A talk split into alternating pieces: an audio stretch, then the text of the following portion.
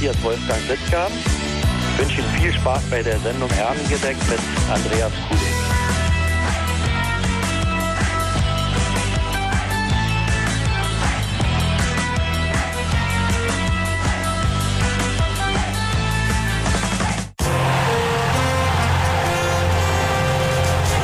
Herrengedeck.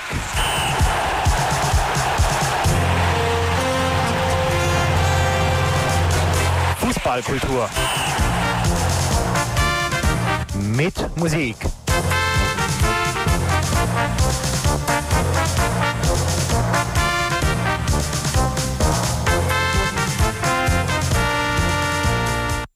Ja, einen wunderschönen guten Abend mit dem Herrengedeck wünscht euch Andreas Kullig. Machtspieler, Fußball in Propaganda, Krieg und Revolution heißt das neue Buch des Autors und Journalisten Ronny Blaschke, der unter anderem für den Deutschlandfunk, die SZ und die Deutsche Welle arbeitet. Er schildert in seinem Buch das Zusammenspiel von Politik und Fußball. Für seine Recherchen war er auf vier Kontinenten unterwegs. Er besuchte dabei Länder wie Ruanda, Argentinien, Spanien, Russland, Israel die Türkei oder auch die Golfstaaten und den Iran. Sein Blick galt dabei nicht nur den Herrschenden und Mächtigen, sondern auch den Unterdrückten und den Ultras im Untergrund. Machtspieler legt das Brennglas Fußball über Entwicklungen in Kultur, Gesellschaft und Religion und darüber und über den Fußball als Spielball zwischen Propaganda und Politik spreche ich heute Abend mit Ronny Blaschke, live zugeschaltet aus Berlin. Hallo Ronny, grüß dich. Ha Hallo, guten Abend. ähm, Ronny, ich habe dein Buch gerade äh, erwähnt. Ich mache das gerne nochmal. Das heißt Machtspieler, Fußball im Propaganda, Krieg und Revolution. Kürzlich im Werkstattverlag erschienen. Ähm, ja, erstmal zum Einstieg würde mich interessieren, wie kamst du auf die Idee, gerade über Fußball und Politik zu schreiben?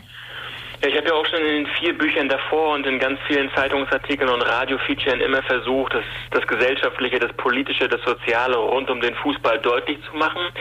Und das war meistens auf Deutschland bezogen, Rassismus, Homophobie, Diskriminierung. Aber mit zunehmenden Reisen, gerade in den vergangenen drei, vier, fünf Jahren, kam mir dann auch die Idee, dass man das mal international beschreiben müsste. Nicht nur mit den Geschichten, die man glaubt schon zu kennen, ja, äh, über Menschenrechtsverletzungen oder über, über Themen, die wie Katar oder Russland uns seit langem begleiten. Das gehört auch in das Buch. Aber ich wollte eben auch mal auf Länder schauen, die vielleicht nicht ganz so bei uns im Fokus sind, wie Iran, wie Ruanda. Jetzt kann man natürlich über alle Länder berichten, in denen Fußball gespielt wird, aber ähm, jedes Kapitel sollte eben auch für etwas Größeres stehen, wie zum Beispiel der Nationalismus in Spanien ähm, es gibt ja auch in vielen anderen Ländern solche Probleme, aber ich habe immer Beispiele gesucht, um größere Fragestellungen deutlich zu machen. Wie lange hast du denn für das Buch recherchiert? Also ja, wie lange warst du denn da in den Ländern unterwegs? Das lässt sich, lässt sich netto schwer sagen, weil ich ja immer das Ganze auch verknüpft habe mit journalistischen Recherchen für meine Auftraggeber. Aber die erste Recherche war eigentlich so vor rund, vor rund drei Jahren und ähm, also ich würde sagen drei Jahre mit, mit größeren Unterbrechungen. Ich habe dann auch immer nach den Recherchen direkt das Kapitel beschrieben, damit die Eindrücke noch frisch sind. Und ja, du hast es ja gesagt, es waren vier Kontinente. Ich habe mal so gezählt, so ungefähr 180 Interviews und 15 Länder. Also äh, ist ja als Freiberufler immer auch das, das Private mit dem Nützlichen verknüpfen. Das waren Länder, die ich ohnehin gerne kennenlernen wollte und konnte teilweise auch meine Sprache wieder Spanisch vertiefen. Also das ist jetzt nicht nur harte Arbeit, sondern es ähm, ist immer auch noch Bildungsurlaub und Recherche und, und gleichzeitig auch, auch privates Vergnügen sozusagen. Das ist schön, dass du das so siehst, aber ich finde 180 Interviews äh, ist natürlich auch eine Menge Holz und ähm, auch was, was erstmal ausgewertet und aufgeschrieben werden muss. Woher hattest du denn die Kontakte, gerade auch zum Beispiel zu Leuten, ähm, die Widerstand leisten oder Ultras im Untergrund? Ähm, ist es an die nicht auch schwer ranzukommen? Ja, das war der große, der große Nachteil zum Beispiel gegenüber den Recherchen, die ich früher gemacht habe. Da hat man dann nach einigen Jahren so ein Netzwerk aufgebaut zu deutschen Fanaktivisten oder auch Fanprojekten oder Ultras. Ähm, die Länder zum Beispiel der Balkan, ja, wo ich da drei Wochen unterwegs war oder auch andere Länder wie Türkei oder Ruanda, da habe ich vorab erstmal sehr viel gelesen und im Archiv gestöbert und auch Bücher ohne Fußballbezug gelesen und mich dann so durchgearbeitet. Also erstmal Kontakte zu Wissenschaftlern hergestellt, zu NGO-Mitarbeitern, zu Aktivisten, also erstmal zu Leuten, wo der Kontakt vielleicht leichter aufzubauen war und dann eben immer, immer so eine Schicht weitergegangen und und versucht halt auch Leute zu treffen, ähm, die es schwieriger haben. Dass das, wobei das auch nicht immer, wie du es schilderst, so so äh, so, also eigentlich war es nie Undercover-Recherche. Ich, ich äh, musste ja auch immer auf die Sprachbarriere achten und habe jetzt auch nicht überall ähm, so leichte Zugänge und habe auch keinen großen Verlag im Hintergrund oder keine große Redaktion. Deswegen bin ich da auch nie ins Risiko gegangen und gerade bei Ländern wie Türkei oder Ägypten muss man ja auch darauf achten, dass man dann seine Gesprächspartner nicht in Gefahr bringt, denn das kann für die durchaus gefährlich sein, wenn sie sich mit einem westlichen Journalisten treffen. Ähm, jetzt irgendwie bei diesen Recherchen, war es denn da auch ähm, mal, wie soll ich sagen, kam es da mal zu bedrohlichen Situationen? Denn wer dein Buch liest, der stellt fest, du berichtest ja nicht nur über Angenehmes. Das heißt, ich gehe davon aus, du hast ja nicht nur angenehme Fragen gestellt.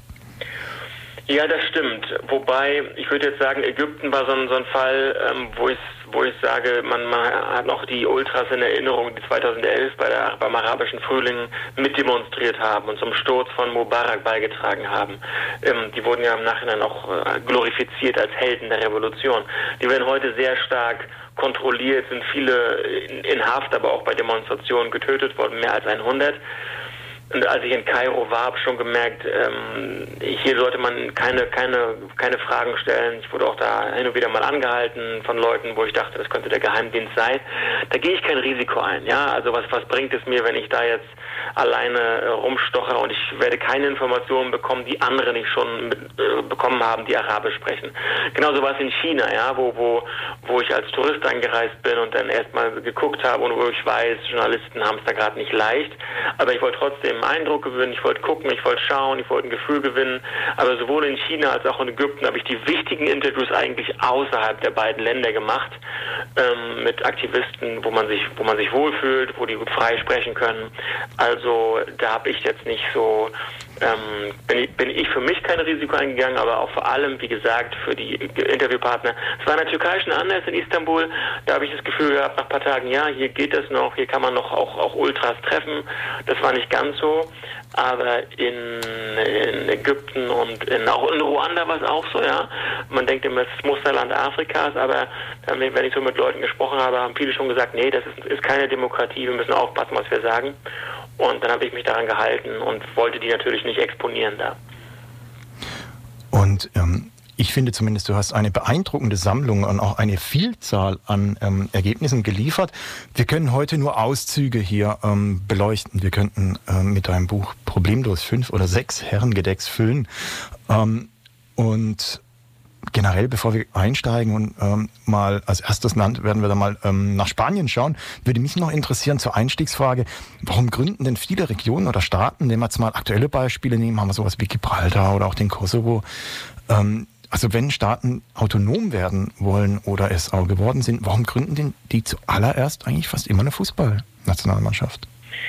Ja, das ist ein wichtiges Symbol der Staatlichkeit. Wir sehen das ja zum Beispiel ähm, in Palästina, palästinensischen Autonomie, Autonomiegebiete, die haben, sind noch gar nicht anerkannt von der UN, sind also eigentlich nach äh, juristischen ähm, Perspektiven noch gar kein Staat. Ja, aber sie haben ein Nationalteam und über dieses Nationalteam äh, können sie Anerkennung schaffen, die ihnen woanders ähm, nicht gewährt wird. Ja, die haben sich ja auch sogar schon für die letzte Asienmeisterschaft qualifiziert und da ist Palästina plötzlich dann auf der auf der Weltkarte. Ähnlich wie der Kosovo, der äh, kriegsgebeutelt ja oder auch noch während der Zeit äh, in Jugoslawien es besonders schwer hatte in diesem Verbund, in diesem sozialistisch-jugoslawischen Verbund. Und die haben aber ein Nationalteam und sind 2016, also erst acht Jahre nach der eigentlichen Unabhängigkeit, nach vielen diplomatischen Briefen von der FIFA und von der UEFA anerkannt worden und haben jetzt ein Nationalteam, spielen sogar ganz gut, können sich sogar für die EM im kommenden Jahr qualifizieren. Und ja, da ist der Fußball als Symbol, wo man die Hymne hört, wo man die Fahne zeigt, wo man sich zeigt, wo Politik an einem, an einem vermeintlich unpolitischen, ungezwungenen Rahmen zeigen kann. Ähm, und das ist in vielen Ländern so, da kann sich Politik unverkrampft zeigen und damit in ganz unterschiedliche soziale Milieus hineinwirken. Äh, ja, da ist Fußball eben ein Symbol von Staatlichkeit. Ja, und Hymne und Fahnen, das erinnert mich ähm, tatsächlich automatisch auch an den FC Barcelona und die Unabhängigkeitsbestrebungen ähm, Kataloniens. Ähm, welche Rolle spielt denn bei Barcelona, kann man das so allgemein sagen, äh, die Verquickung von Fußball und Politik? Oder lässt sich das so ganz allgemein überhaupt nicht beschreiben und man muss tiefer graben? Ja, Spanien ist kompliziert, ja. Das ist ja eine, eines der vielfältigsten Länder in Europa. Und im Gegensatz zu den deutschen Bundesländern sind ja da die autonomen Regionen teilweise sehr unterschiedlich. Ähm, Katalonien ist ein Beispiel mit Barcelona. Ein anderes Beispiel ist das Baskenland mit Bilbao und mit San Sebastian. Aber in Katalonien ist es so, das habe ich am Anfang gar nicht so richtig verstanden, weil für uns ist Nationalismus ja erstmal irgendwie was Rechtes, was, was wir irgendwie nicht mit in unseren, ja, aus, aus der deutschen Perspektive, oder ich zumindest nicht für mich, äh, äh, vereinbaren kann. Aber Katalonien ist ja mit die wohlhabendste und auch industriell am, am, mit am besten entwickelte Region Spaniens. Und die Katalanen, die fühlen sich zu Europa hingezogen. Die sind kosmopolitisch, die sind offen, so beschreiben sie sich selbst, aber gleichzeitig beschreiben sie sich dann eben auch äh, katalanisch und, und, traditionell und sind losgelöst äh, von Madrid. Und ähm, ganz, das ist äh, verwunderlich, weil ja der FC Barcelona als diese Weltgemeinschaft besonders von der Globalisierung profitiert und von Europa und von der Welt, aber auf der anderen Seite wollen sie eben auch katalanisch sein und bei sich sein und mit ihren eigenen Traditionen, teilweise Jahrhunderte alt sind. Und das wird eben auch mit Symbolen, die Jahrhunderte alt sind, begründet und da ist eben Madrid und Real Madrid ist das Symbol des Zentralstaats ähm, von Franco, ja, dem früheren Diktator, der ja ähm, viele regionale Symbole, Sprachen, Kulturen verboten hat. Das ist interessant, wie da noch ähm, alte ähm, Symbole umgedeutet werden für die Gegenwart. Und da sieht man eben beim FC Barcelona ähm, die katalanische Flagge immer äh, in der 17. Spielminute und 14 Sekunden. Da wird eben äh, besonders für die Unabhängigkeit eingetreten, weil nämlich 1714 ähm, das katalanische Heer gegen die Bourbonen verloren hat und in die Zentralstaat eingegliedert wurde. Also alles sehr mythenbehaftet, aber auch sehr interessant. Was macht das denn, ähm, oder was hat das denn für einen Einfluss auf das Selbstverständnis oder das Selbstbild, das der FC Barcelona heute hat? Also auch gerade mit Blick ähm, auf die ja, auf die Zeit unter General Franco, als ähm, Barcelona ja durchaus benachteiligt wurde und ähm, ja eigentlich Real Madrid der Liebling Francos war. Ähm, ist es da so ein bisschen Wasser auf die Mühlen Barcelonas oder was ziehen die da heute für sich raus? Ja, das ist interessant, weil die Leute, die ich genommen mit dieser Wahrnehmung bin ich auch nach Spanien gereist, aber wenn man dort Wissenschaftler trifft, Historiker, dann ist natürlich, es gibt immer noch Graustufen dazwischen. Ja, auch bei Real Madrid, ähm, der Präsident Santiago Bernabeo ähm, der hat auch Frankisten aus dem Stadion geworfen und es gab natürlich auch beim FC Barcelona Anhänger von Franco, die mussten sich auch arrangieren, sonst hätten sie nicht so erfolgreich Fußball spielen können. Aber jawohl, heute sind noch Fans und noch Ultras, die begründen eben ihre Liebe für den FC Barcelona mit der Abneigung von Real Madrid und von, äh, von Franco. Es gibt da sogar junge Ultras, die haben beim Referendum äh, teilgenommen, 2017 oder 2016 war das, ähm, wo sich ja Katalonien äh, abspalten wollte von Spanien. Das war eigentlich illegal, hat das Verfassungsgericht nicht erlaubt. Aber auch in der Geschichte, wenn man da zurückschaut, äh, wie gesagt, und das geht noch weiter zurück bis, bis ins Anfang, Anfang des 20. Jahrhunderts, ähm, das ist nicht, ist nicht so einfach. Und ähm, Real Madrid zum Beispiel, Franco, der war ja schon seit den 30er Jahren an der Macht, der hat sich ganz lange überhaupt nicht für Real Madrid interessiert. Erst als sie dann wirklich erfolgreich waren äh, und dann auch fünfmal hintereinander den Europapokal der Landesmeister gewonnen haben, ähm, da, da wurden sie ein, bisschen wahrgenommen, aber es war jetzt nicht so, dass Franco gesagt hat, hier, äh, ihr müsst für uns, ihr seid unser Club. Ähm, das ist nicht so. Auf der anderen Seite, es gab äh, Franco äh, und, und Spanien wurde von vielen Staaten nicht diplomatisch anerkannt. Aber Real Madrid, gerade bei Europapokalspielen, ähm, konnte äh, Real auch Kontakte knüpfen äh, ins Ausland, äh, die Diplomaten eben nicht knüpfen durften. Das ging schon. Und der FC Barcelona wiederum, ja, das, ähm, ähm, das war eben sozusagen der katalanische Gegenpart, wobei, ich habe es gerade schon, schon, schon angesprochen, Ähm, dieser Club ist abhängig von der Globalisierung, der hat ein großes Museum, aber das ist immer nur dieses Narrativ, wir sind die, die Opfer, wir sind die, diejenigen, die äh, verfolgt wurden. Äh, aber wie gesagt, ganz so einfach äh, war es dann doch nicht. Speist sich denn diese, ähm, dieses Narrativ? Ähm, ist es auch Futter für das Baskenland? Also zum Beispiel, du hattest vorhin Athletik Bilbao erwähnt. Das ist, würde ich sagen, noch, noch krasser, weil das Baskenland, eine relativ äh, kleine Region, nur mit ähm, 2,2, 2,3 Millionen Einwohnern. Und im Baskenland im Norden äh, Spaniens. Die ticken eh ein bisschen anders, ja, sind ja auch nah an Frankreich, ist ganz anders zum Beispiel als der Süden, als Andalusien. Aber Athletic Bilbao, da sind sie ganz stolz drauf, ähm, spielt ausschließlich mit baskischen Spielern. Ja, das wurde auch aufgeweicht. Mittlerweile können es auch Spieler sein, die nur im Baskenland aufgewachsen sind, aber die woanders äh, geboren wurden. Aber das ist schon krass, ja, dass ein Verein sich äh, seit der Gründung der Primera Division in der ersten Liga hält, ausschließlich mit baskischen Spielern.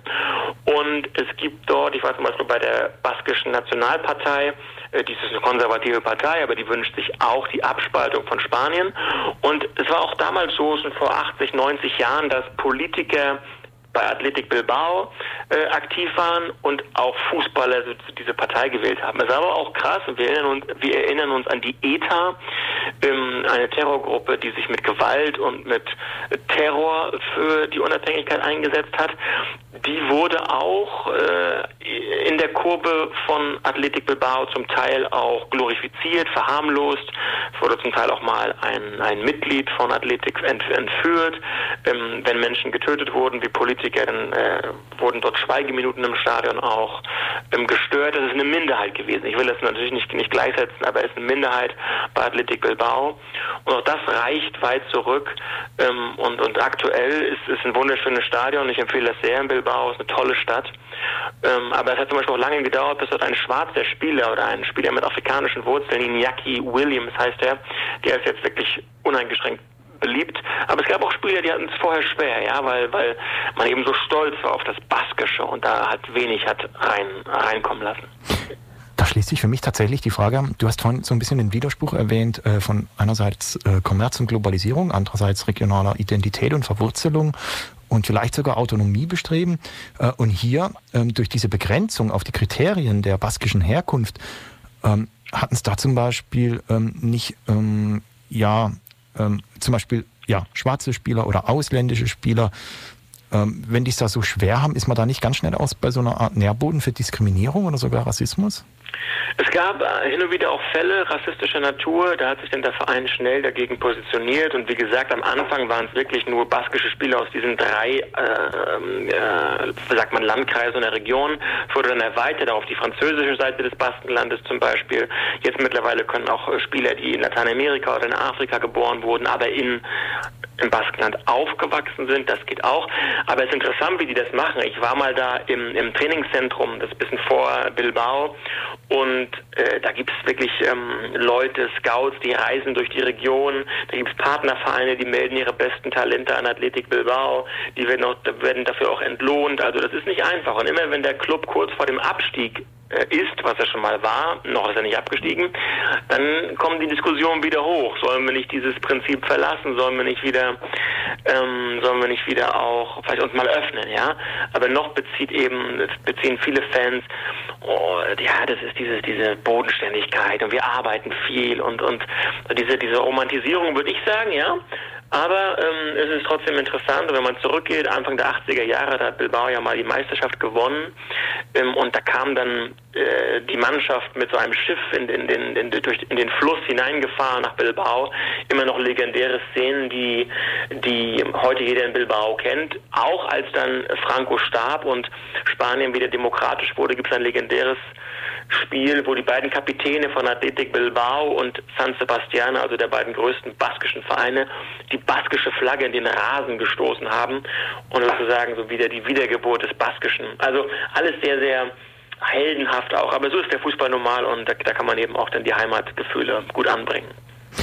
Und das ging äh, unter anderem auch in Jugoslawien. Und darüber reden wir gleich. Hören vorher noch äh, mal einen Titel Musik und schnaufen kurz durch. Äh, wir hören Manu Chao, der sieht es ganz drastisch. Er sagt nämlich Politik kills. Politik need votes. Politik needs your mind.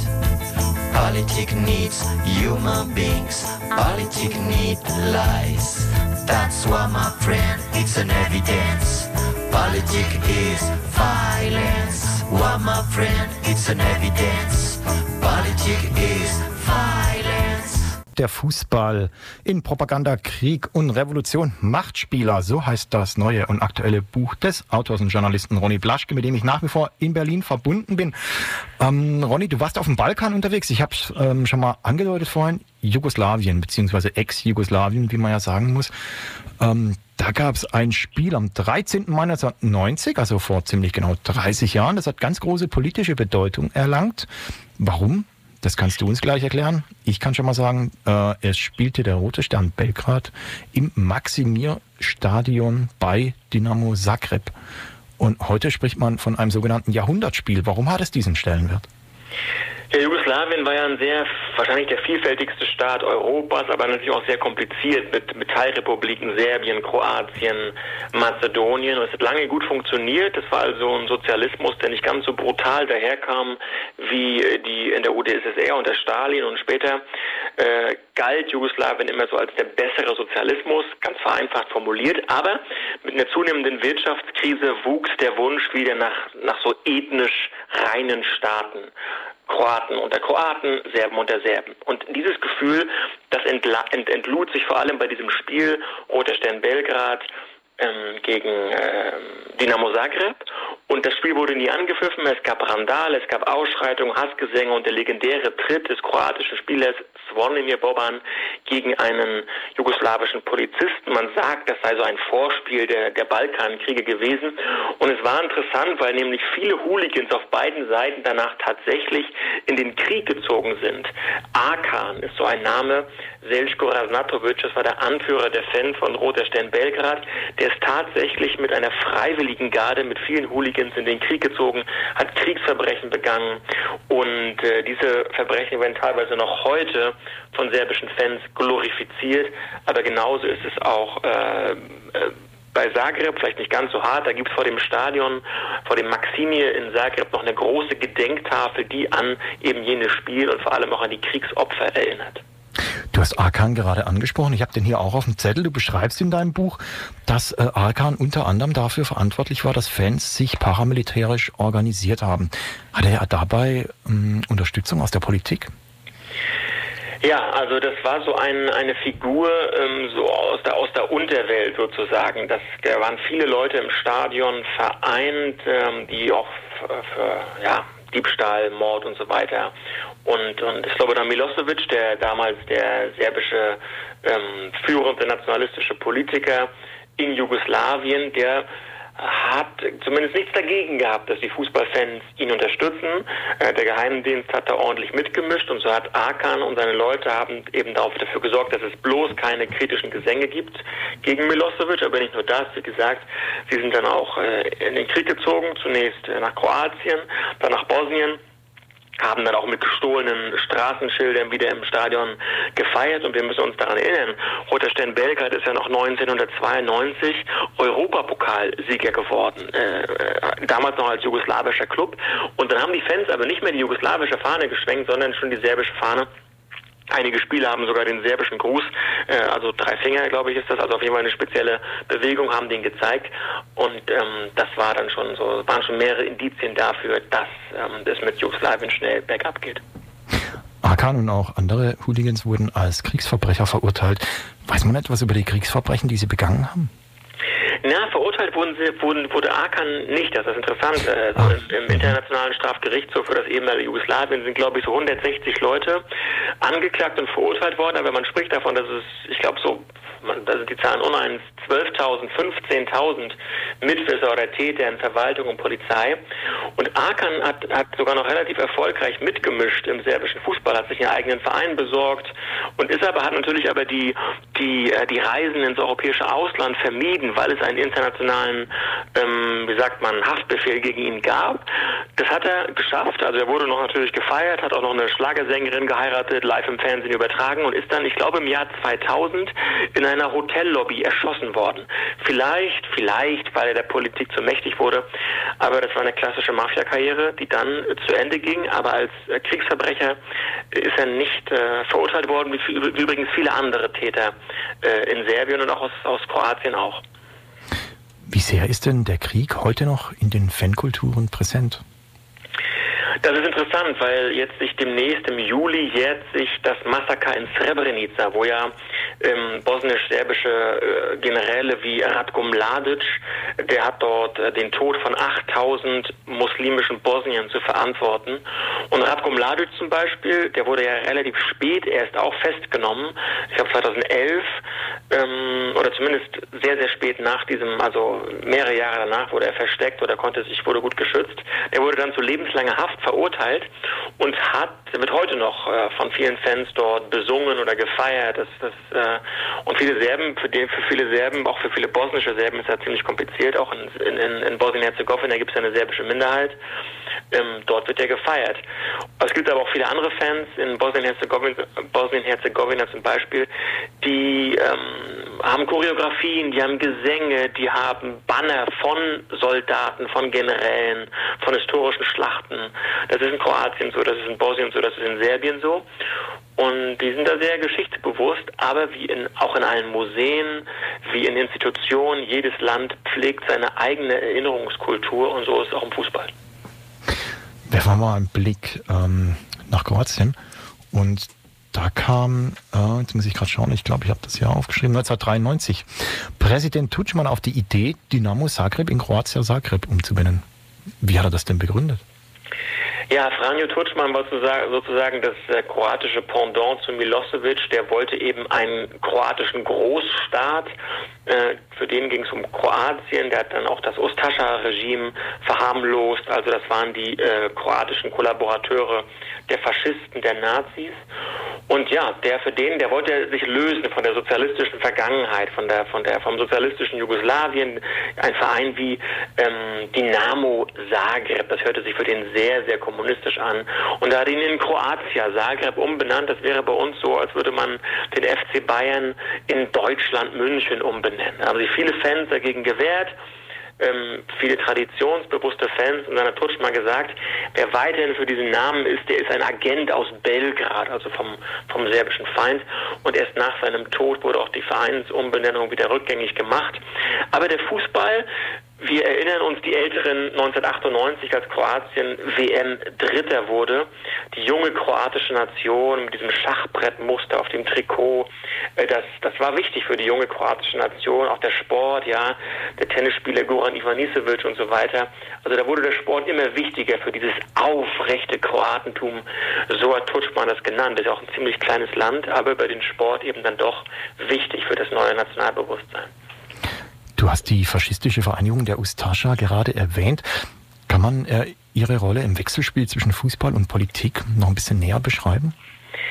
Ja, die Ustascha, die waren halt eben als, als Kollaborateure der Nazis auch verantwortlich für den Tod von vielen, vielen Serben, von, äh, von äh, Sinti und Roma, von Juden. Äh, es wurden äh, gemischte Ehen zwischen Serben und Kroaten aufgelöst. Das, das Serbisch-Kyrillische, das die Sprache wurde damals äh, im Dritten Reich ähm, verbannt.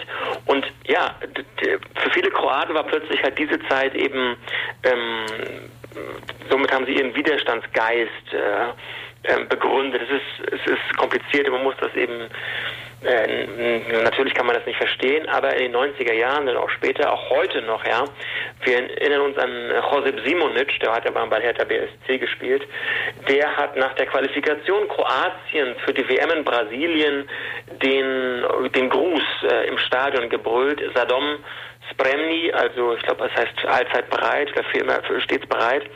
Ähm, und das haben viele Fans mitgesungen, aber es hat eben auch an die Ustascha erinnert. Und äh, ähm, ja, Simonic wurde dann halt gesperrt, er hat an der WM nicht teilgenommen. Und man hatte dann auch gesehen, nach der WM 2018, da wurde Kroatien Zweiter bei der äh, offiziellen Willkommensfeier, ähm, hat eben auch der Sänger von Thompson äh, war eingeladen, also einer rechtsoffenen Band, die eben auch zum, zum Teil die Ustascha verharmlost haben. Also es ist bei, in, Kroatien wird, wird weit weniger geächtet als in anderen Ländern. Ein Ein weiteres brisantes Spiel auf dem Balkan äh, fand dann statt in der Quali zur EM 2016, nämlich äh, am 14.10.2014, äh, 2014, Entschuldigung. Da trafen Serbien und Albanien aufeinander und da schwebte so die Kosovo-Frage über allem. Kannst du uns noch mal kurz die Geschehnisse rund um dieses Spiel skizzieren? Oh ja, das ist kompliziert. Ich habe neulich erst wieder darüber gesprochen, der Unterschied zwischen Staat und, ähm, und Nation. Und gerade die albanische Nation, zu der sich auch viele Kosovaren hingezogen fühlen, ähm, für, für, die, für, sie ist die albanische Nation, äh, gehört, sind alle Länder, wo Albaner halt leben, also ethnische Albaner. In Griechenland, in Albanien, in Nordmazedonien und eben auch im Kosovo, wo es ja vor allem die Kosovo-Albaner gibt, mehrheitlich muslimisch. Und viele Kosovaren haben sich eben lange auch äh, mit äh, kulturell äh, zum albanischen Staat hingezogen geführt. Als damals Serbien gegen Albanien gespielt hat, gab es eine Drohne, die ins Stadion geflogen ist und mit einer Karte, äh, auf, auf der das fiktive Großalbanien war, so wie sich viele Albaner eben wünschen. Und dann gab es Tumulte und und lange, lange auch auch auch ähm, Schlägereien in der Diaspora, auch außerhalb von, also in Wien zum Beispiel, wo viele Serben und äh, Albaner dann, dann waren. Ähm, und lange wurde sogar ein Regierungsmitglied dafür verantwortlich gemacht, dass der angeblich die Drohne hat da fliegen lassen. Aber ja, das ist kompliziert und vor allem der kleine Kosovo, äh, der für viele Serben immer noch so eine abtrünnige Provinz ist, aber inzwischen ist Kosovo erfolgreich ähm, mit der Nationalmannschaft. Ähm, ähm, auf der anderen Seite fahren immer noch viele Fans von Roter Stern Belgrad in den Kosovo und provozieren dort ordentlich. Ja, es gibt ja immer noch auch serbische Enklaven im Kosovo, wo ausschließlich Serben wohnen. Also ich habe das, ich habe lange gebraucht, um, um das zu verstehen und auch immer auf meiner Reise dann immer wurde ich von den Serben gewarnt, fahr bloß nicht in den Kosovo, da werden dir die Organe gestohlen und im Kosovo sagt man, dann fahre ich, fahr, fahr ich nach Serbien. Ich, ich kam in beiden Ländern wunderbar klar, habe in beiden Ländern sehr freundliche und sympathische Menschen getroffen. Man muss wirklich persönlich den Kontakt suchen, um diese ganzen Klischees auch von sich zu streifen. Hattest du Gelegenheit, ähm, weitere Fußballspiele zu besuchen und so einen Eindruck zu bekommen vom gesellschaftlichen Klima auf den Fußballplätzen derzeit? Ja, wie das so oft oftmals so ist, dass ähm, äh, das lerne ich dann halt äh, meistens in Ruhe kennen, ja, wenn die Leute sich Zeit nehmen zu sprechen. Ich war in Belgrad bei einem Länderspiel der serbischen Nationalmannschaft. Ich habe schon, das war gegen Liechtenstein. Ich habe schon dagegen, das war nicht oder nee, es war Serbien gegen Portugal. Entschuldigung, ein viel größeres Spiel. Und wo sich dann auch viele Fans draußen auf diesem auf diesem auf einem Panzer ähm, äh, posiert haben für Fotos. Also neben dem Stadion stand damals ein Panzer. Ich glaube, er steht immer noch. Also ein Panzer, der auch im Krieg in Kroatien aktiv war. Dann war ich im Kosovo beim Spiel ähm, des dortigen Erstligisten Pristina. Das war auch sehr nett charmant. Also ähm, Kroatien war ich bei keinem Spiel. Ähm, ja, aber ich habe das meistens so, kann man sehen, da kann man, ich, ich spreche ja deren Sprachen nicht und muss auf mich, muss da erst erstmal mich auch äh, dann äh, vergewissern, was steht eigentlich auf diesen auf diesen Bannern und Choreografien. Für mich sind dann eher diese Begegnungen danach, davor, dazwischen, diese ruhigen Treffen, ähm, so in Kneipen oder in Cafés. Da erfährt man dann auch von den Leuten mehr, weil sie dann ihre Ruhe haben und nicht so emotional so abgelenkt sind. Täuscht denn mein genereller Eindruck oder sind tatsächlich in ehemaligen autoritären Regimen, ähm, beispielsweise Serbien, Polen oder auch die Ukraine, ähm, die politisch engagierten Ultras vor allem rechtspolitisch oder sogar rechtsextrem ausgerichtet? Ja, was, was wir so haben bei uns, dass wahrscheinlich die Mehrheit der Ultragruppen, wenn, wenn sie politisch dann sind, dann eher so links oder antirassistisch sind, das gibt es eigentlich ähm, fast in keinem anderen Land, ja, vielleicht in, zumindest nicht in Osteuropa, wenn wir nach Polen schauen, Ukraine, Russland, auch die Balkanstaaten.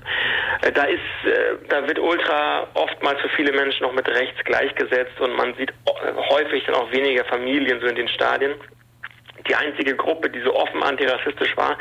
Die habe ich in einem Vorort von Zagreb getroffen. Die White Angels, eine sehr sympathische Gruppe, die äh, sich auch mit Bannern und Gesängen immer wieder auch positioniert. Die aber immer ganz genau darauf achtet, wer ist dort auch, wer steht am Rasen, wer könnte vielleicht kommen. Die wurden öfter auch schon mal attackiert. Und das kann man sich gar nicht so richtig vorstellen. Dass, und auch jetzt, wenn ich so publiziert habe, auch dazu, dann kriegt man immer wieder hin und wieder auch böse E-Mails ähm, und ich, ja, es ist nicht einfach. Ich möchte nicht vereinfachen, aber wer das Buch liest, das ist das längste Kapitel, das waren irgendwie 65.000 Zeichen. Ich war drei Wochen unterwegs, allein 25 Interviews dort in, in, in den Balkanländern. Ähm, ich habe es mir da nicht leicht gemacht. Also ich habe auch, bis ich da ein Gefühl gehabt habe, sicher formulieren zu können, das hat schon ein paar Wochen gedauert. Und deswegen äh, war das für mich auch eines der wichtigsten Kapitel, weil es für mich auch so neu war und, und sehr interessant, weil ich da selbst viel gelernt habe. Ähm, wenn du gerade bei Reisetätigkeit bist, wie war denn deine Reise in den Iran? Im Iran war, war ich selbst nicht. Das, ähm, das habe ich auch, ähm, ähm, das war, war zu schwer. Ich will da auf jeden Fall noch hin vor der nächsten WM, aber das, dieses Kapitel basiert ausschließlich auf Interviews außerhalb des, des Landes. Ich habe mit einem Regisseur gesprochen, mit einem Bundestagsabgeordneten, der bei den Grünen ist, Omid Nuripur, der sehr, sehr viel weiß. Ich habe mit einem Fan gesprochen, der den Iran verlassen hat, auch aus politischen Gründen, der jetzt in der Nähe von Berlin lebt. Ich habe viel gelesen und es versucht sehr, sehr nüchtern äh, zu beschreiben, wie ich überall versucht habe, das nüchtern zu beschreiben. Also gar nicht so viel äh, Szenisches und gar nicht so viel, auch ich wollte wenig so dieses, ja, ich, ich merke bei mir, dass ich mich mittlerweile eher so für, für diese, auch nicht nur faktenorientiert, aber äh, vielen Journalisten wird gerade aus ganz unterschiedlichen Gründen so viel Skepsis entgegengebracht. Und das Wichtigste ist, dass es, dass es alles wirklich hieb- und stichfest stimmt und keine Angriffsflächen bestehen. Und ähm, beim Iran ähm, ja, ich, war ich froh, dass ich diesen, diesen Fan getroffen habe, der authentisch berichten konnte. Aber ganz oftmals ist es eben auch so, mit Forschern zu sprechen, mit Wissenschaftlern und mit Leuten, die wirklich dort lange gelebt haben. Und welche Erkenntnisse sich daraus ergeben haben, zumindest einige davon, darüber reden wir gleich. Über den Iran, also hören vorher Musik von Slaven Bilic. Jetzt hätte ich dich ja gefragt, aber du kannst auch kein Kroatisch, hast du gerade gesagt. Slaven Bilic hat ja in einer Band gespielt, die heißt äh, Rohbau. Ich hoffe, ich sage das richtig. Ähm, das kann ich jetzt nicht äh, verifizieren. ich kann mich auf jeden Fall noch an Slaven Bilic erinnern, als Fußballer. Der Song geht leichter, der heißt Ludilo. Hier ist er.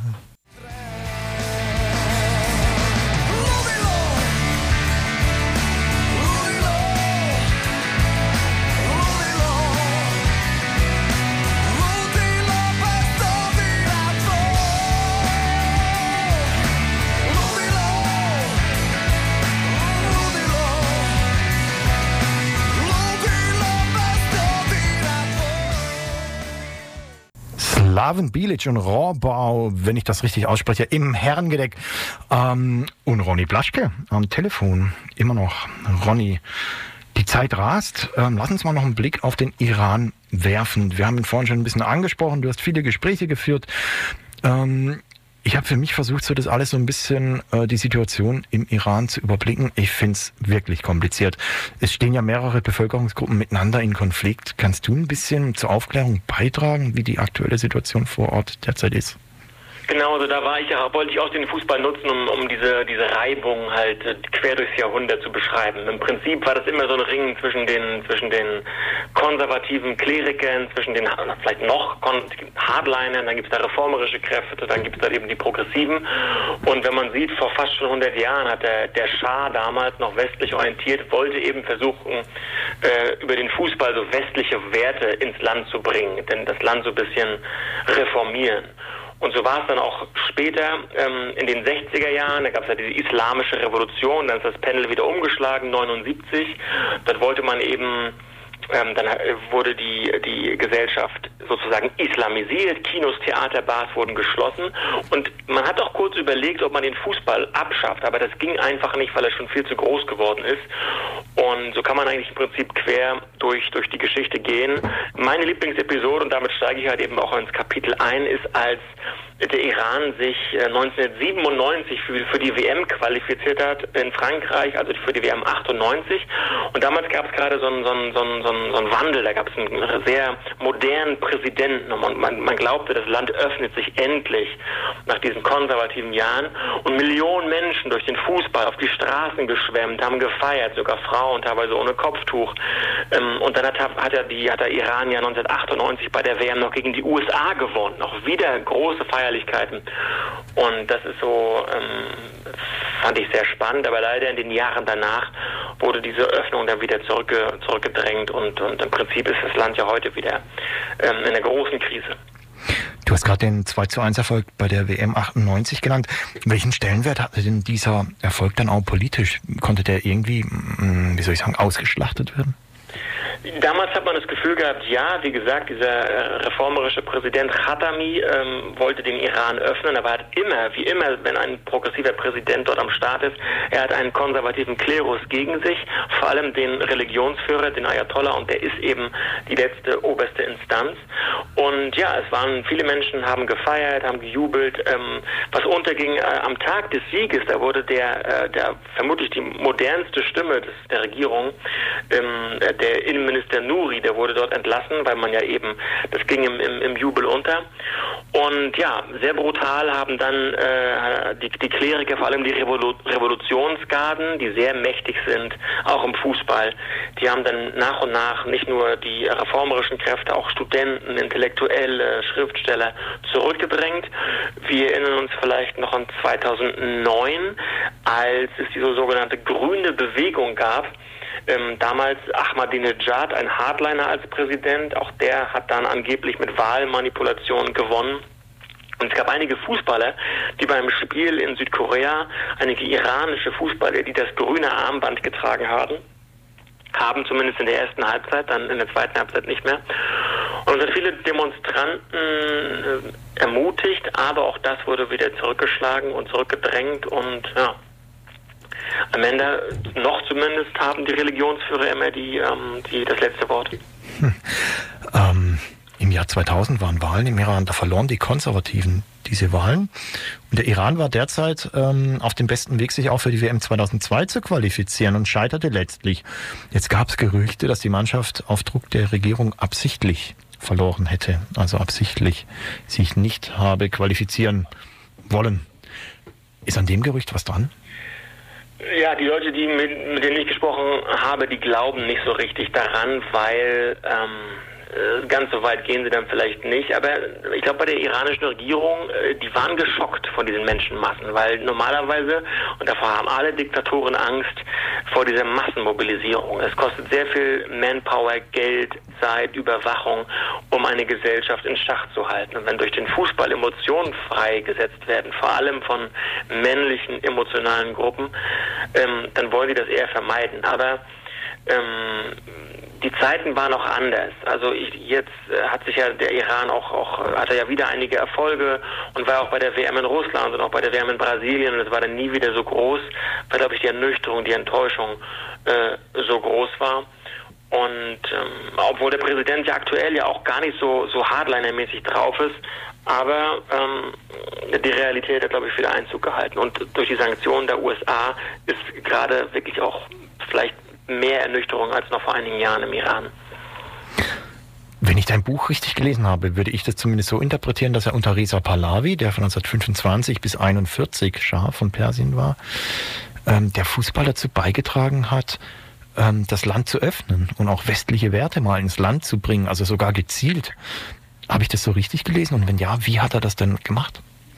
Ja, das war mir immer wichtig, auch so weit zurückzugehen. Ich wollte eben nicht nur in, den, in dem letzten Jahrzehnt bleiben, sondern auch aufzeigen, dass man da wirklich auch manchmal 100 Jahre, 120 Jahre zurückgehen kann.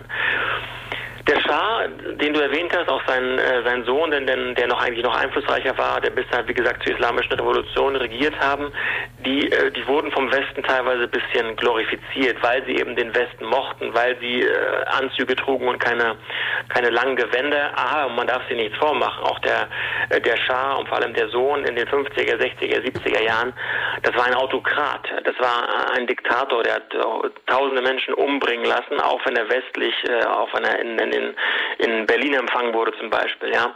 Und der Schah hat sich dann zum Beispiel, das finde ich interessant, Ende der 60er Jahre auch mit Fußballern gezeigt und das habe ich in den Spielen habe ich mich fast verliebt. In Pavis Khani, der hat dem Schah mal einen Handkuss verweigert, 68, als der Iran die Asienmeisterschaft ähm, gewann und der hat dann auch immer wieder protestiert und der ist dann auch ins Exil gegangen und hat ein Magazin in Paris ähm, gegründet äh, für Politik und für Kultur.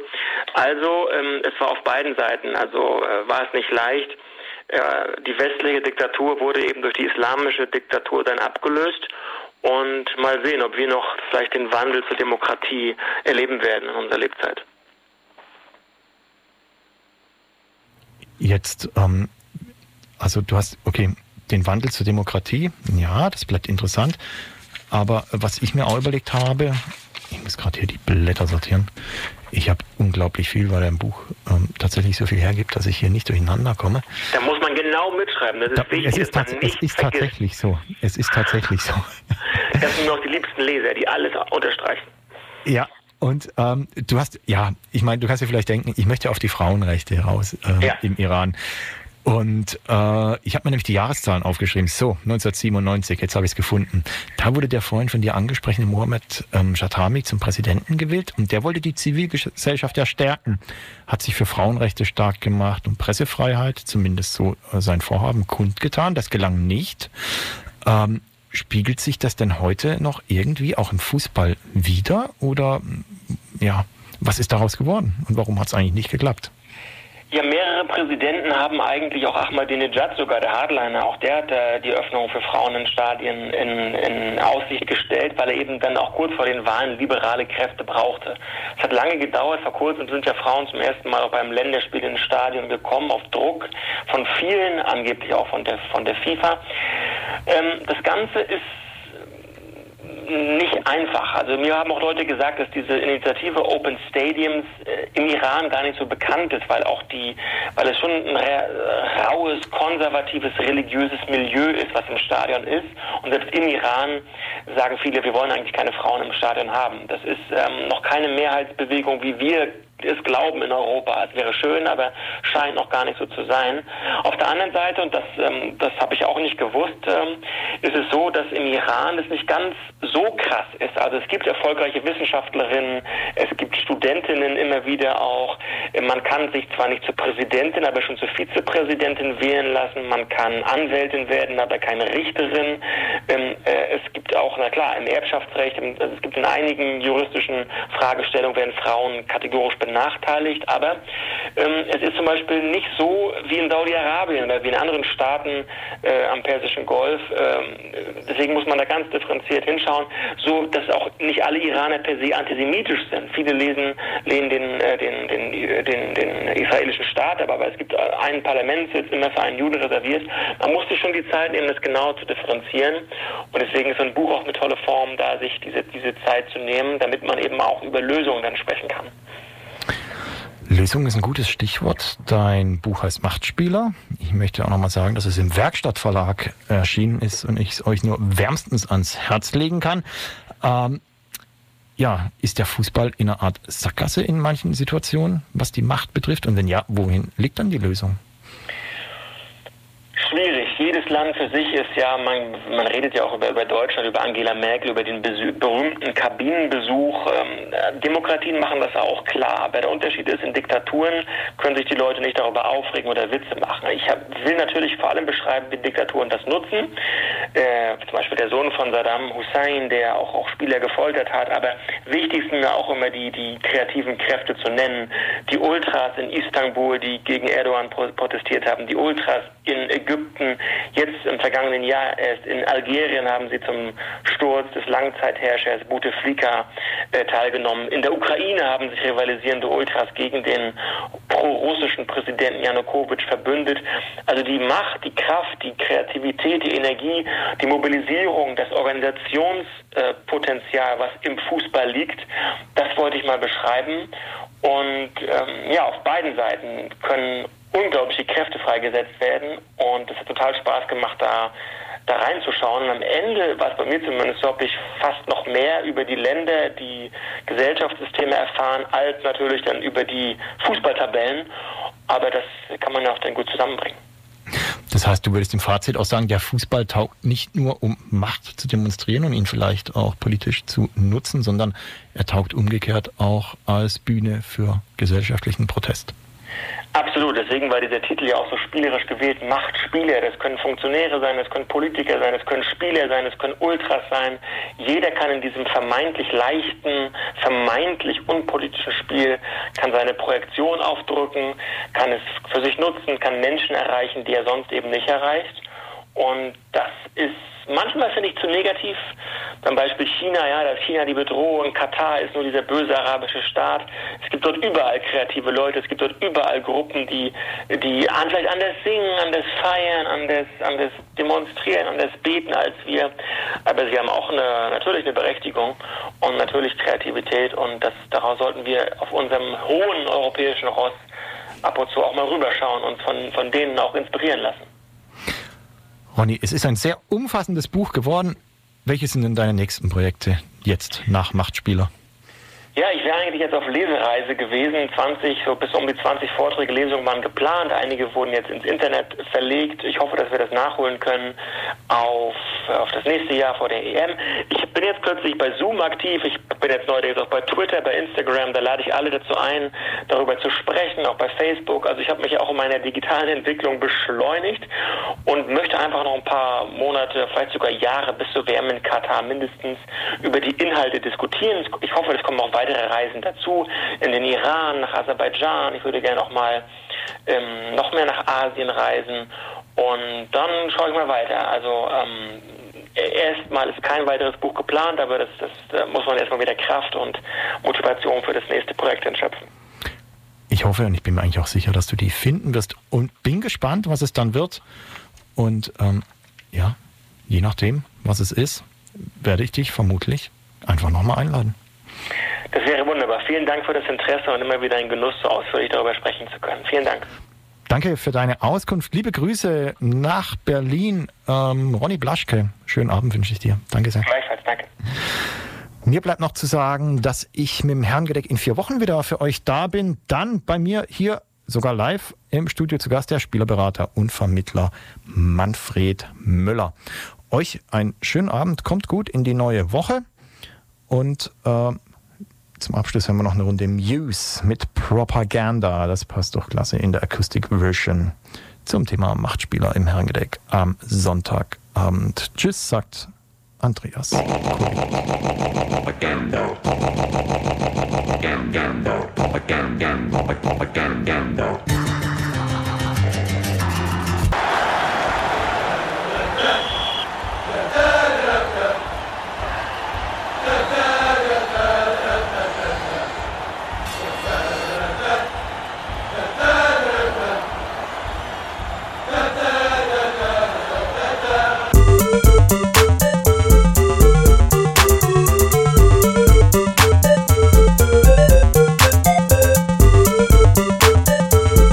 Herrengedeck. Herrengedeck. Herrengedeck. Herrengedeck. Herrengedeck. Herrengedeck. Das Größte, was es gibt in Deutschland mit Andreas Kulik. Andreas Kulik. Andreas Kulik. Andreas Kulik. Mit Andreas Kulik. Herrengedeck auf Radio Free FM.